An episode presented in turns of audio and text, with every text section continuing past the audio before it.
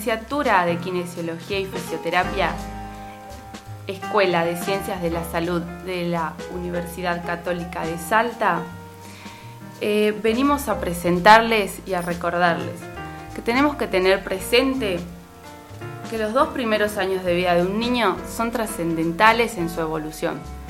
Sus estructuras se organizan de acuerdo a los estímulos que reciben desde el exterior y los propios estímulos internos. Los trastornos en el desarrollo tienen gran trascendencia individual, familiar y social.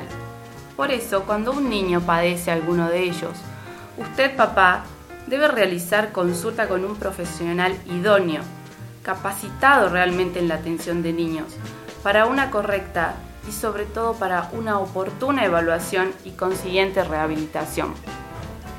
La atención temprana busca así minimizar los efectos negativos en su crecimiento y evolución y reducir al máximo las posibles limitaciones funcionales en los niños.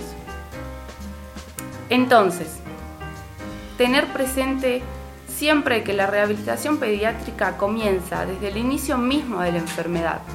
Se trata de un proceso dinámico, continuo y coordinado, y necesita de profesionales capacitados especializados en el área y comprometidos con dicha, labor. Por cualquier consulta, comunícate con nosotros a la escuela universitaria 426 8630, Escuela de Ciencias de la Salud.